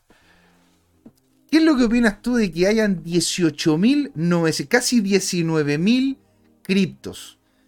¿Cuántas crees tú dentro de tu, de tu visión que van a terminar llegando, ¿no es cierto?, al final y cuántas de esas van a terminar siendo lo que dice, ¿no es cierto?, de forma consistente Jorge, que terminan siendo una shitcoin. Onda, tú ves que hay pocas que, pocas que son destacables, que todo el resto se, todo el resto no vale, o que de a poco se pueden llegar esas que no valen a terminar compitiéndole a los grandes de la industria. Mira, yo, yo, a ver, escuchado un, indicador, digamos, una estadística que se da mucho en, la, en las pymes o que, dicen que menos del 10% de los negocios eh, perdura más de 5 años. Y después de 5 años, menos del 10%, de ese 10% llega a los 10 años. Entonces, pucha, basándose en esas estadísticas, aquí de si son 18.000, podríamos decir que habrán unas 2.000 con suerte que van a durar los próximos 10 años, van a, van a triunfar. Tú dices, ponte tú, de, de, las, de las que en este momento se podrían considerar shitcoins o, o altcoins, ¿sí? ¿Ves alguna que realmente le pueda hacer el peso a Ether o a Bitcoin? Mira, yo creo que eh, la que le puede hacer el peso a, a, a Chiva, a Doge, es, eh, Apecoin, Apecoin. Pero bueno, eso, con respecto a Chitcoin, la verdad yo no sé cuál es el plan que tienen ellos. Con respecto a Ether, yo creo que, a ver, puede ser Astar, que es una parachain de, DOT, porque bueno, se supone que, que Polkadot es es todo lo que es multi-chain, es como la evolución de, del blockchain. Y Astar eh, viene, vendría siendo como el Ethereum de Polkadot, porque Polkadot no, en sí no, no, no permite, o sea, Polkadot es, eh, lo, único que tienes es como que si tú tienes DOT, tú tienes eh, como gobernanza o puedes meter tus DOT para, para, para, digamos, la subasta de Parachain, pero en sí DOT no, tiene para programar como, como Ethereum, por ejemplo. Entonces, eh, viene, vienen, vienen las Parachain y, una de esas es Astar que podría hacerle en el futuro, pero va a depender también de qué tan competente es el equipo, de cómo avancen con el código, hay, hay hartas variables que van influyendo, porque al final, como, como te decía, ellos son startups. Y si, mucha gente puede meter plata, pero si el equipo se va equivocando, de hecho yo creo que Ethereum, Ethereum ha mostrado harto la hilacha con el tema de, de que era proof of work, ahora que quieren cambiar a proof of stake, en, entre medio se, se dividieron, entonces al final son, son eh, dificultades que van apareciendo en los desarrollos. ¿Y tú encuentras que fue prudente el haber cambiado el Ether de proof of work a proof of stake? Es que yo creo que no les queda otra. Queda eso, eso, es una de las cosas que he escuchado también consistentemente. Ahora, lo bueno es que dado los precios que tenemos ahora y las dinámicas que se han involucrado en la, en la plataforma, vemos, ¿no es cierto?, esto que está ocurriendo acá. Porque ¿Te acuerdas cuando llegó el gas a estar a cerca de 165, 165 giveaway? Ahora, ahora por lo menos está a 44. Ponte tú, Coin, eh, Coin, eh, CoinGecko nos comenta que está como a 41. O sea, en sí, eh, la, red se ha vuelto más eficiente sin necesariamente haber perdido una cantidad de, valor el activo muy importante, porque hay que tomar en cuenta que el all-time high, mm. ¿no es cierto?, del Ether no, fue fue, no fue mucho mayor que no fue mucho mayor que el precio que tenemos ahora. ¿Te das cuenta? En, comparación, ¿no es cierto?, a lo que de repente podemos tener con Bitcoin. Ahora, se está volviendo más eficiente lo que es la red. Dicho eso. Claro, yo no sé, si, yo no sé perdón, si eso responde a, mejoras de Ethereum en el código, digamos, en la forma de funcionar, o bien que eh, ha, habido, ha habido migración de parte de los desarrolladores y se han ido a otras blockchains. Claro. Más baratas, más, más eficientes, digamos. De hecho, bueno, es, es, una de las cosas que ha ocurrido. Y, y aquí te quería mostrar estos heatmaps. Estos heatmaps muestran, ¿no es cierto?, tanto lo que ha ocurrido en el mes como en el día. ¿Sí? El día de hoy tenemos un Ether que está, que estaba un poco ahí estable, ¿no es cierto? Pero está por encima de los 3.000 dólares. Un BTC que sigue manteniéndose, ¿no es cierto?, bien dominante. Creciendo por encima del 1,52 por arriba de los 40.000 dólares Solana y ADA, que aunque en el mes han tenido un buen desempeño, dentro del día de hoy no les ha ido muy bien. Y Luna, aunque ha bajado, ¿no es cierto?, en comparación al mes anterior, hoy ha tenido un desempeño notable, notable. ¿Tú has, tú has investigado o conoces lo, lo, que ha estado ocurriendo con Sol, con Luna, con ADA, con Polkadot o incluso con BNB? Y la verdad, profundidad no. No, he escuchado cosas. está súper bien, ponte tú. De Solana. ¿No es cierto? A ver, mira, Marco Fulgarini nos comenta, dijiste si el precio sube en escalera y baja en ascensor. En este caso el precio tiende a la baja más que, eh, más que mínimo anterior, quebrando estructura. Parte en ascensor y baja en escalera. Tiende a rebotar bien, exactamente, sí. Bueno, Tomicro nos comentó Jorge, el 99,99% dice que son shitcoin. Y Jorge responde diciendo no, solamente el 99%. Hay que dejarlo cerradito. ¿sí? Para que quedemos claros ahí. Ahora, ¿qué es lo que está ocurriendo con Solana? Que en el mes le ha ido muy bien y en el día de hoy le ha ido, ah, no le ha ido tampoco de la forma que estábamos esperando. Más que nada por problemas dentro de la misma red. Están creciendo mucho y como son nodos centralizados, de repente tienen problemas para poder llegar, ¿no es cierto?, a lo que están ofreciendo ellos o lo que quieren mostrar. Y eso termina generando una dicotomía, un problema interno, lo cual hace de que, mira, ¿sabéis que mejor nos vamos a desvincular? Ahora, ADA le ha ido bien en lo, que es la estructura mensual, pero ahora en el día, sobre todo porque estamos a, mediados de mes, tiende la gente, los días por ahí a mediados de mes, entre el 15 y el 20, a bajar ADA porque la gente retira sus tokens que en su momento tuvieron un buen desempeño. Y ese es el problema que tiene ADA. Que ADA tiene una tokenomía que es muy... que es poco consistente. En el sentido de que tú como puedes meter y sacar plata del stacking sin que nadie te diga nada, sin que tener como lo que ocurre con lo que tú estás diciendo, ¿no es cierto? En Moonbeam, tú si es que haces stacking, tú haces stacking de aquí a un año, de aquí a dos años incluso, incluso hay algunos stacking dentro de lo que es la red de Polkadot que van hasta los cuatro años. Si es que son proyectos que mm. recién están partiendo, que los están estructurando. Entonces, la cosa con nada es que tú puedes meter y sacar plata, ¿me entiendes?, de forma consistente. Una cosa interesante, que yo encuentro que de hecho va a empezar a empujar, va a empezar a empujar el precio de ADA si es que realmente termina ocurriendo. Porque, a ver, aquí uno propone y Dios dispone, ¿verdad? Ada, el creador de Ada está conversando, y lo dijo él en una de las alocuciones. De hecho, le recomiendo mucho ir a ver el, canal de YouTube del creador de Ada, ¿sí? Del creador de Cardano. Porque el tipo, de hecho, produce más contenido de cripto que hasta nosotros. Te cuento casi todos los días, tiene, tiene conversas con la comunidad de una hora, dos horas, tres horas.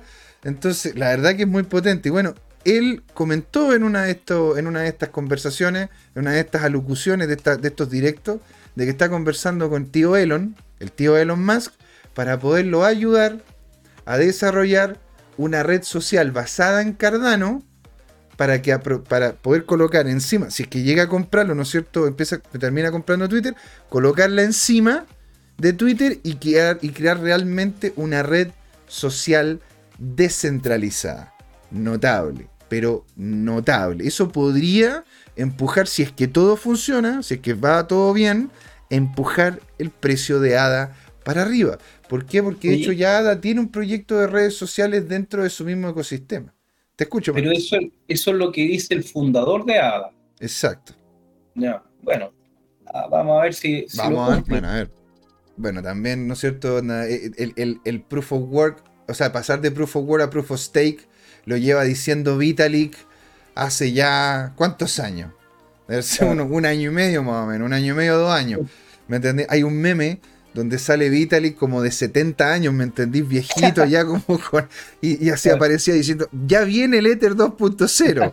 ¿Te acuerdas? Porque ya es un meme, pero en sí, si es que funciona y la gente realmente empuja, hay interés y todo, podría ser de que ADA termine, termine pegándose una subida importante, sobre todo si es que termina siendo la moneda de la red social del tío Elon, que, va que sería Twitter si es que le aceptan los 43 billones para poderlo comprar.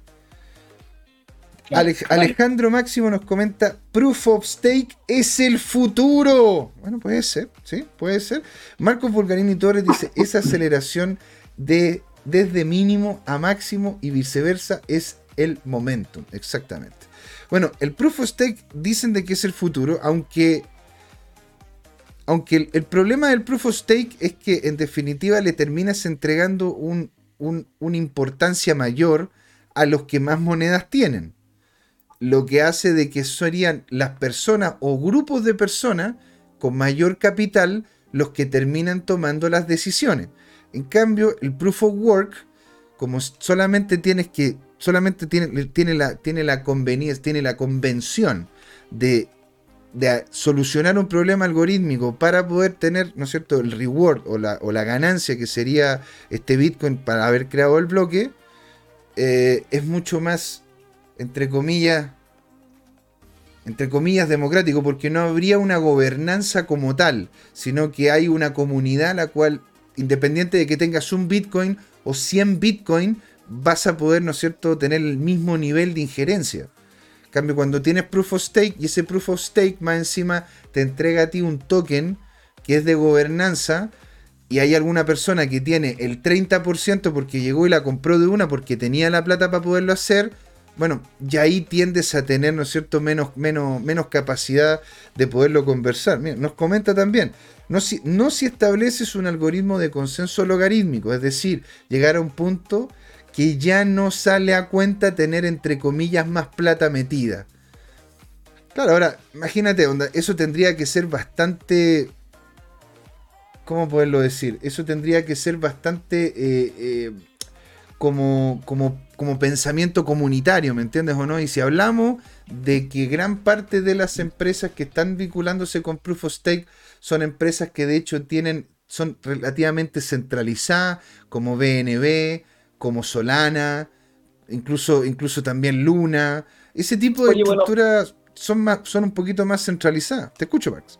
Pero de hecho, de hecho el rendimiento del stake eh, eh, tiende a disminuir en la medida en que aumenta. Eh, inversamente proporcional. No sé si en todas las criptos será igual, pero, pero eso, eso hace que regule, porque si, no sé, pues si el stake, el stake eh, te, te, da 2%, 3%, porque hay demasiado estaqueado, ya en realidad no te conviene. No te conviene tener stake por eso, porque puede haber un, una baja en el mercado de 30% y tú por un 2% vas a estar ahí estaqueando, no tiene sentido.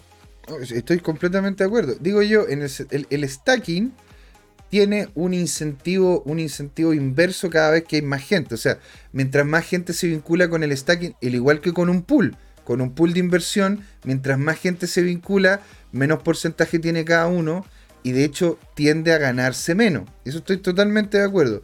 Digo yo, a mí lo que me causa una disonancia con el proof of stake, siendo que yo invierto en empresas y, y invierto en activos que tienen proof of stake, es que cuando más allá del staking como tal, de las ganancias que te entregue el hacer stacking, de que ese, ese tipo de token termine siendo de gobernanza, en donde uno en el momento que compras una cantidad importante de esas monedas, la puedes colocar en el staking y aunque te dé un 0,5%, tienes una muñeca muy importante para poder mover lo que es hacia dónde quieres tú que vaya la empresa. Ahora tú me puedes decir, sí, pero pasa lo mismo con las acciones. O sea, yo llego, ¿no es cierto? Si el tío Elon compró ahora el 9% de Twitter y tiene más que incluso el fundador y tiene una voz cantante dentro del directorio, bueno, allá, allá ellos, sí, y estamos bien. Solo de que en sí, si es que uno quiere algo más llevado por la comunidad, el tema del proof of stake yo lo veo como algo contraproducente hasta cierto punto. Eso es una opinión personal, ¿eh? Es una opinión personal. Ahora, ¿tú cómo ves a futuro el valor del BNB? Porque hemos visto de que hoy día no le está yendo mal, está por encima del, del 0.20 y aparte hemos tenido un mes bastante bueno con BNB. ¿Tú crees que Binance vaya a tener algún un crecimiento mayor? ¿Cómo, ¿Cómo ves tú, no es cierto, este activo como tal? Mira, la verdad no he visto el gráfico de BNB para hacer un, análisis acabado.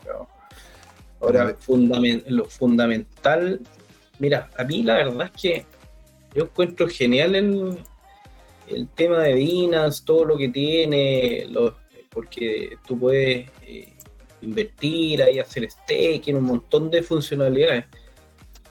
Eh, pero finalmente es, es, un exchange. Entonces yo, yo personalmente, personalmente, creo que no sé cuánto más podría llegar a valer, eh, hablando como análisis fundamental, a menos que vayan innovando, innovando, innovando y bueno. Pero como tal, o sea, yo, yo lo veo como un exchange y como, bueno, que tiene hartas herramientas, pero la verdad es que el gráfico no, no te podría decir, el análisis técnico como pero está, está, perfecto. Ahora, mira, con BNB, una de las cosas que está ocurriendo muy interesante es que incluso ellos se están empezando a acercar a empresas tecnológicas y a conversar con ellas, siendo una contraparte válida. ¿Te das cuenta por qué? Porque ellos, tienen Binance US, que es literalmente como una isla, pero pueden y permiten, dado la legislación americana, ¿no es cierto?, poder conversar con empresas importantes. Una de las empresas que han estado conversando es Apple y Tesla para poder, ¿no cierto?, vincular a, lo que son las diferentes funciones de compra y venta el tema de las cripto. Imagínate poder pagar lo que es el, poder pagar un Tesla por medio de la wallet de BNB que tú tenías ahí unos Doge. Simplemente conectáis la wallet y podías hacer pagos directos. O de repente poder pagar por lo, por el, por la recarga eléctrica que tiene, que tiene, que tienen ahí.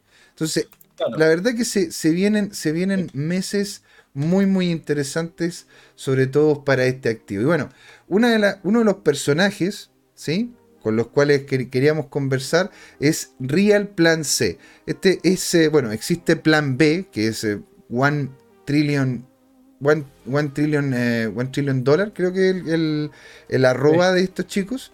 Pero este de Real Plan C es muy interesante porque de hecho hace proyecciones y no hace proyecciones referentes solamente a una moneda, porque el plan, plan B se centra netamente en BTC.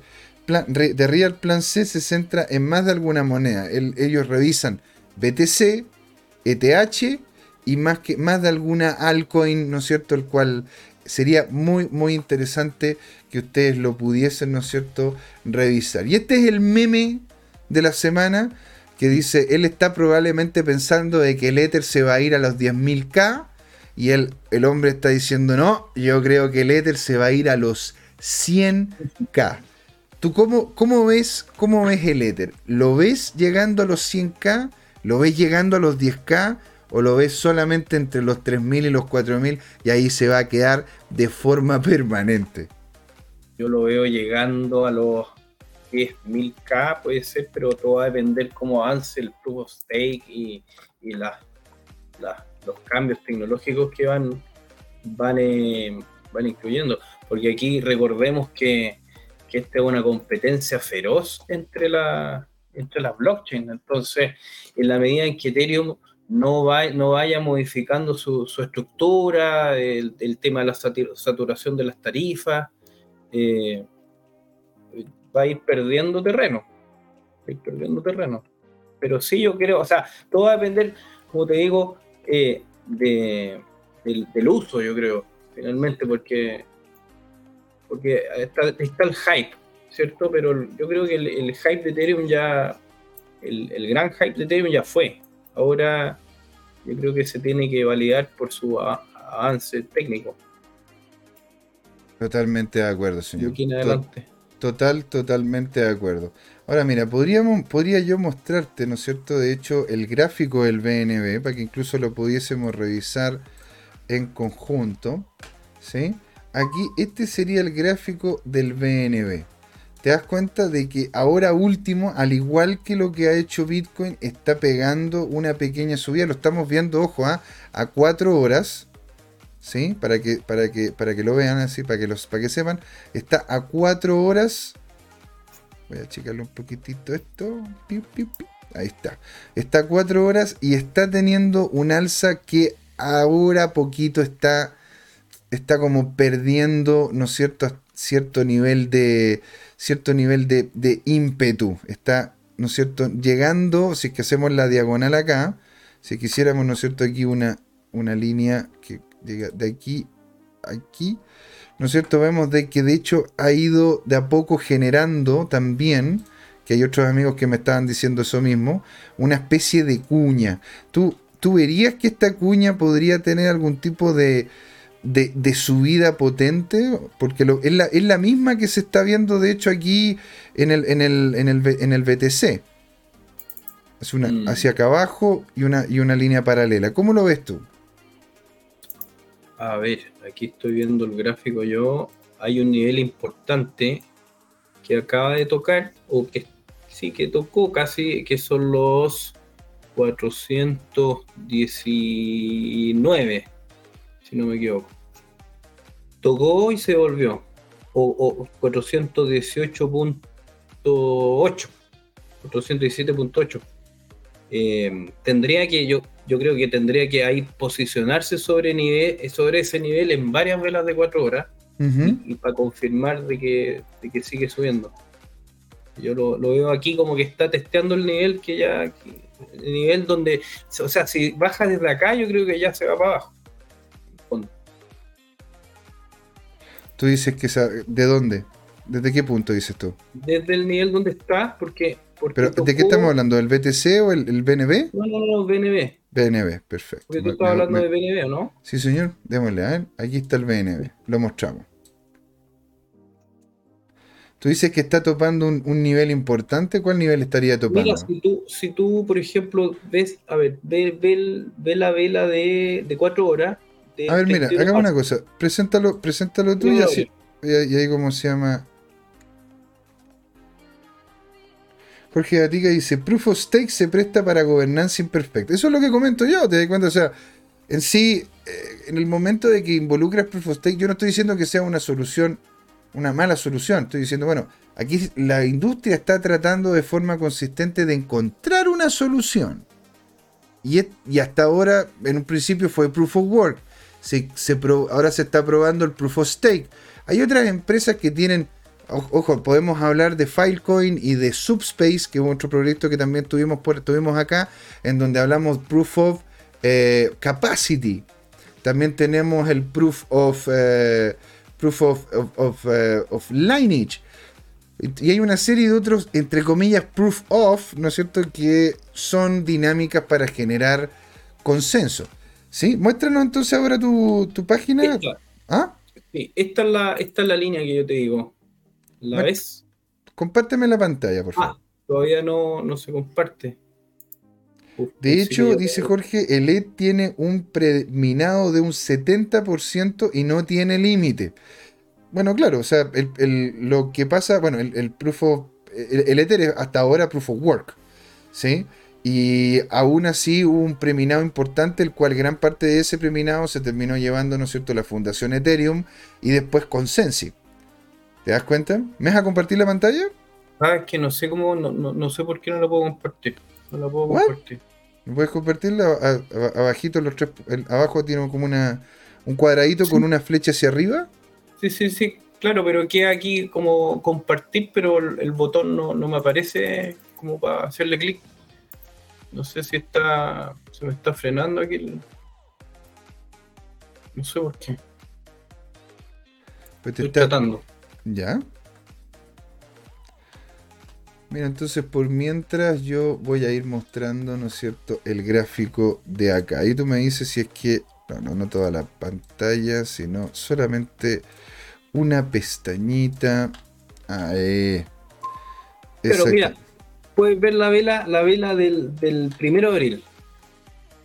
La vela del primero de abril. Esta. Esta. Y si te fijáis, después hay, ese, hay otra vela el 6 de abril. Si tú tiras una línea horizontal ahí, a partir de, de, ese nivel de precio, tú vas a ver que justo está tocando ahí, mm, está tocándola por abajo.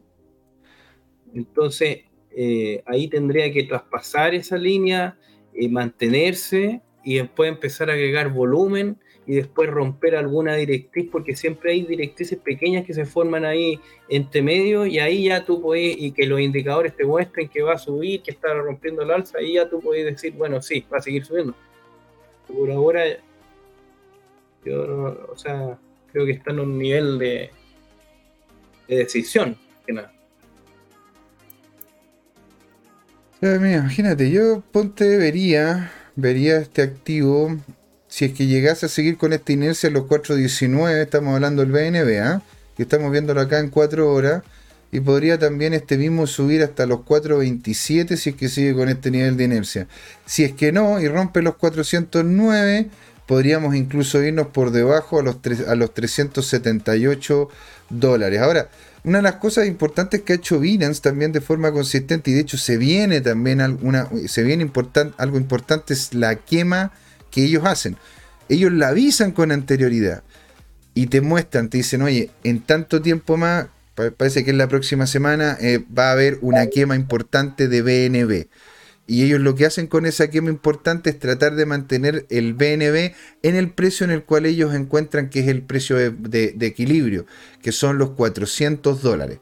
Si es que llega a bajar de los 400 dólares, Binance empieza a trabajar, empieza a hacer cosas para que vuelva a sobrepasar esos 400 dólares. Y eso lo he visto yo de forma consistente. Por eso mismo ellos están comentando lo de la próxima semana porque según los análisis que, hemos hecho y lo, hemos visto, ¿no es cierto?, con otros analistas también, el BNB es posible que termine entrando en una dinámica bajista, al igual que el resto del mercado después de esta subida.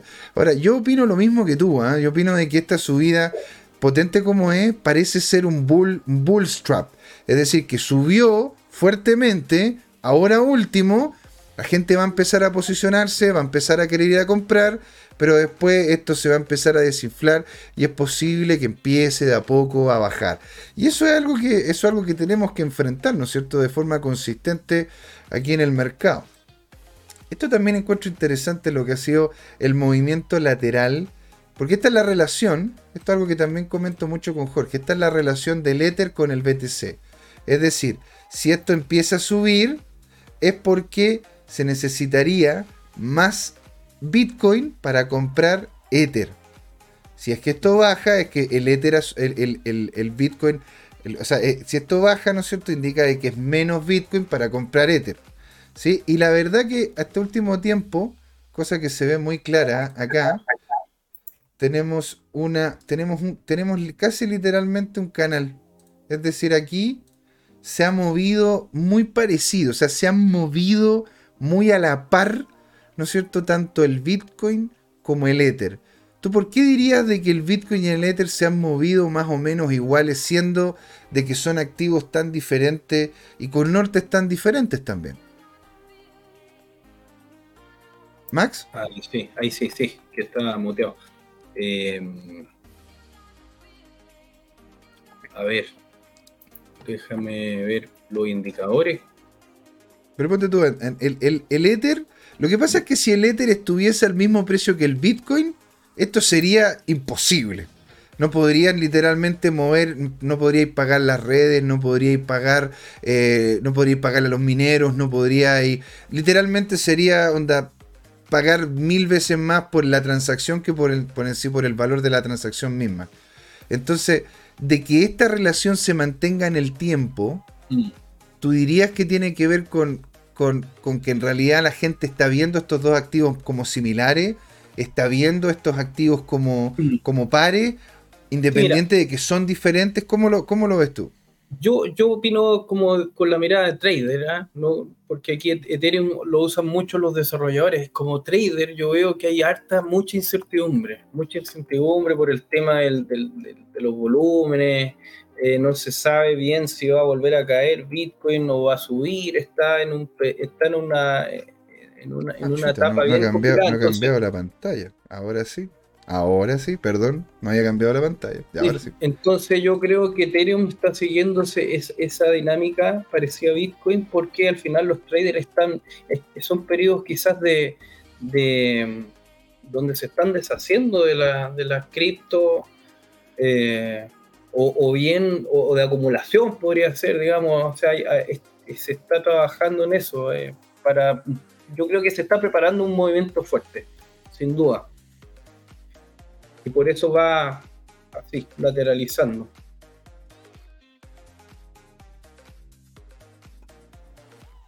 Sí, claro, pues, es que estaba comentando acá, porque la verdad que hay varias, varios chats los cuales tengo que estar visualizando al mismo tiempo, el de Telegram, el de WhatsApp, tengo que estar viendo, ¿no es cierto?, también otras redes sociales, entonces sí, pero en lo que dices tú es cierto, en sí el, yo, personalmente encuentro de que hay, desconocimiento en muchos casos sobre la diferencia que existe entre Ether y BTC. Al igual como muchas veces, no sé, pues, yo me, he topado con, gente que yo le digo, sí, es que yo soy financiero. Y me dice, ah, pero entonces tú haces cosas contables. Mm. No, pues yo soy financiero, yo veo el área financiera. Ya, pues sos contable. No, no, es que yo veo el área financiera. ¿Te das cuenta? Entonces, hay muchas personas que no tienen como conocimiento mucho más allá de cuál es la diferencia de estas dos, hacer inversiones a la par y tomando también lo que decía Alejandro Máximo, que eh, hay esa equiparación o esa igualdad entre los valores de estos activos con los activos tradicionales.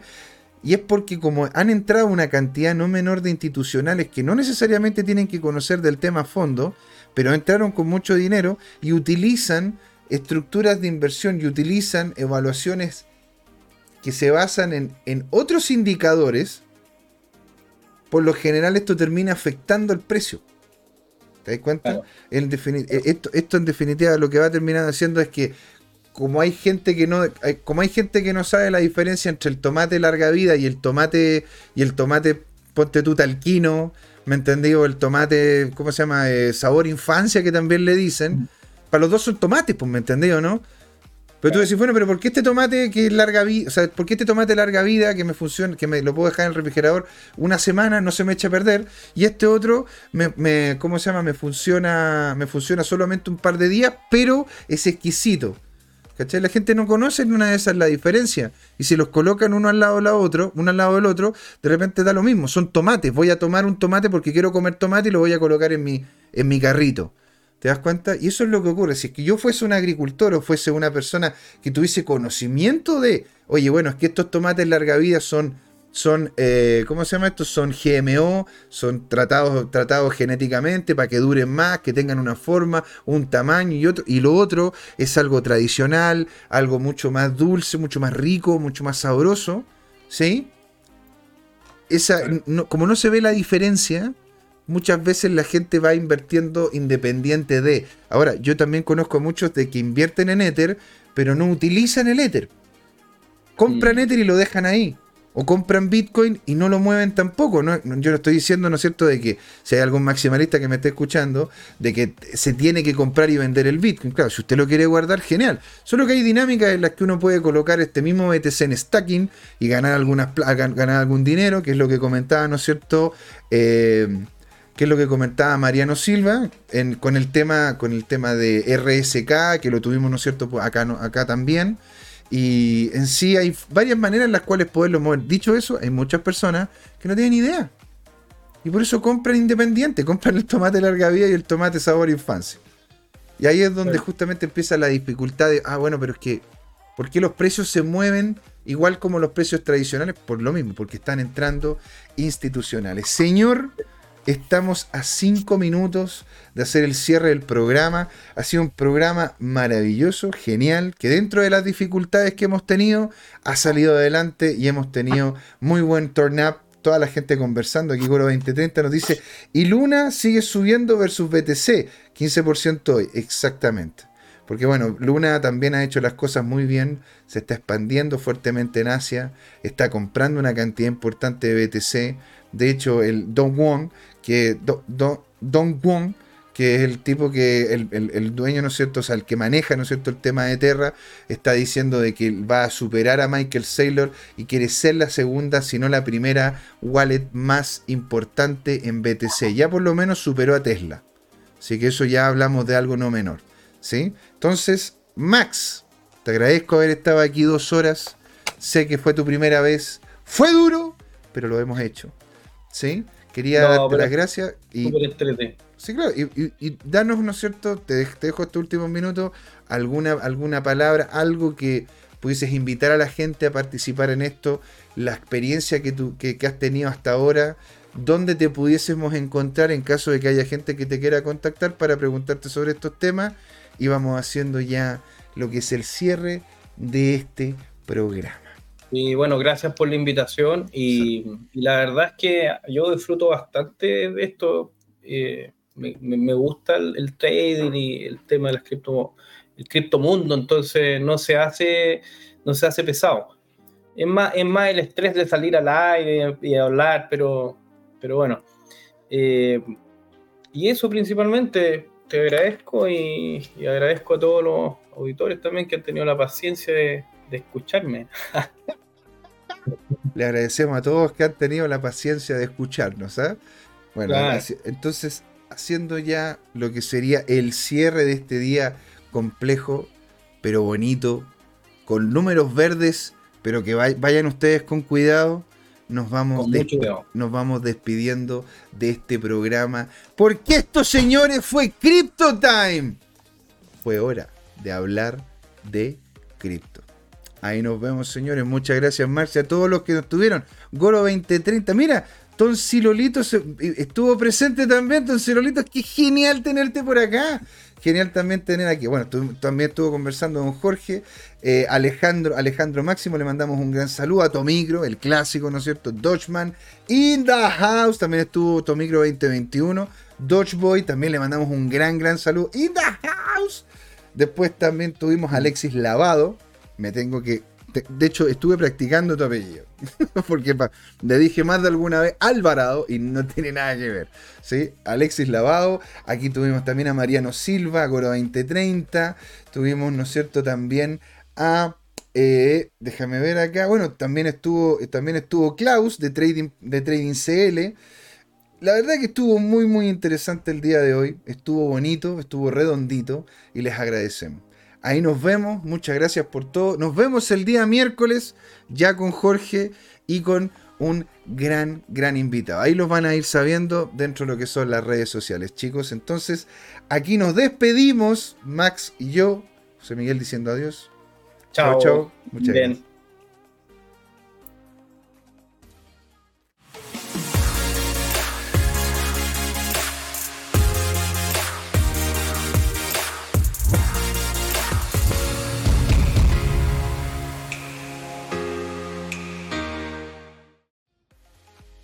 Hola amigas y amigos, antes de irnos les queríamos recordar que esta comunidad CryptoTime la hacemos todos, así que siempre invitados a nuestros canales de difusión en Twitch, Twitter, YouTube, LinkedIn y Facebook.